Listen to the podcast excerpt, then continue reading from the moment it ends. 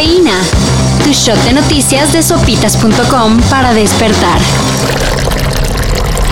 Ya iniciaron las campañas electorales, pero todavía se están apuntando los últimos candidatos. Y no podían ser menos polémicos. Por un lado, el obispo emérito de Ecatepec, Onésimo Cepeda, y por el otro, Juan Francisco Martínez, el mushe que se ha popularizado como Lady Tacos. Gracias, su amiga Lady Tacos de Canasta. ¡Tacos de canasta! ¡Tacos!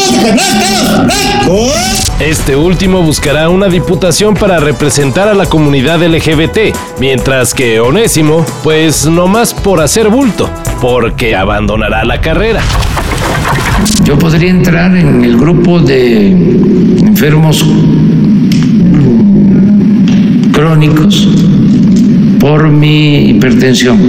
Nuestro cabecita de algodón Andrés Manuel López Obrador avisó que no se va a vacunar. Y no porque sufra de velonefobia. O sea, miedo a las agujas. Sino porque sus médicos le dijeron que como acababa de contagiarse hace no mucho de COVID-19, tiene los suficientes anticuerpos para darle batalla al virus. Pero ojo. Como muchas cosas que ha dicho AMLO sobre el COVID, en esto también tomen su distancia. No hay evidencia sólida que indique que la inmunidad natural dure por mucho tiempo.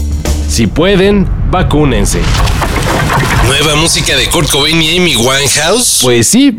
Gracias al desarrollo de la inteligencia artificial, la organización Over the Bridge ha conseguido crear nuevas canciones basadas en patrones de composición utilizados por el líder de Nirvana y otros miembros del llamado Club de los 27. Pueden checar las canciones en la cuenta YouTube Los Tapes of the 27 Club.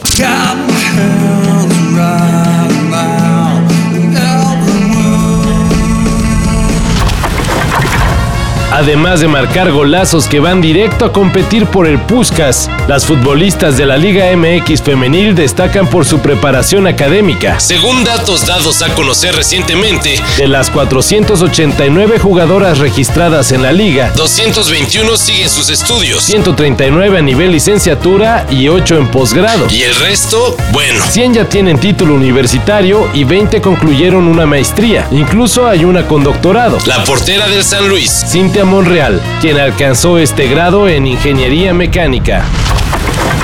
Y hemos encontrado la presencia de nitratos en sus sedimentos.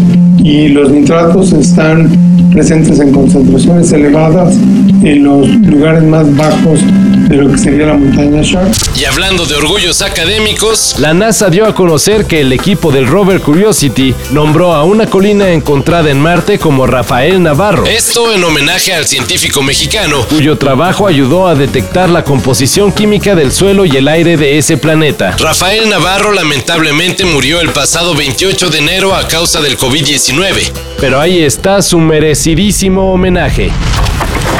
Para esto y mayor información en sopitas.com. Cafeína. Shot de noticias de sopitas.com para despertar.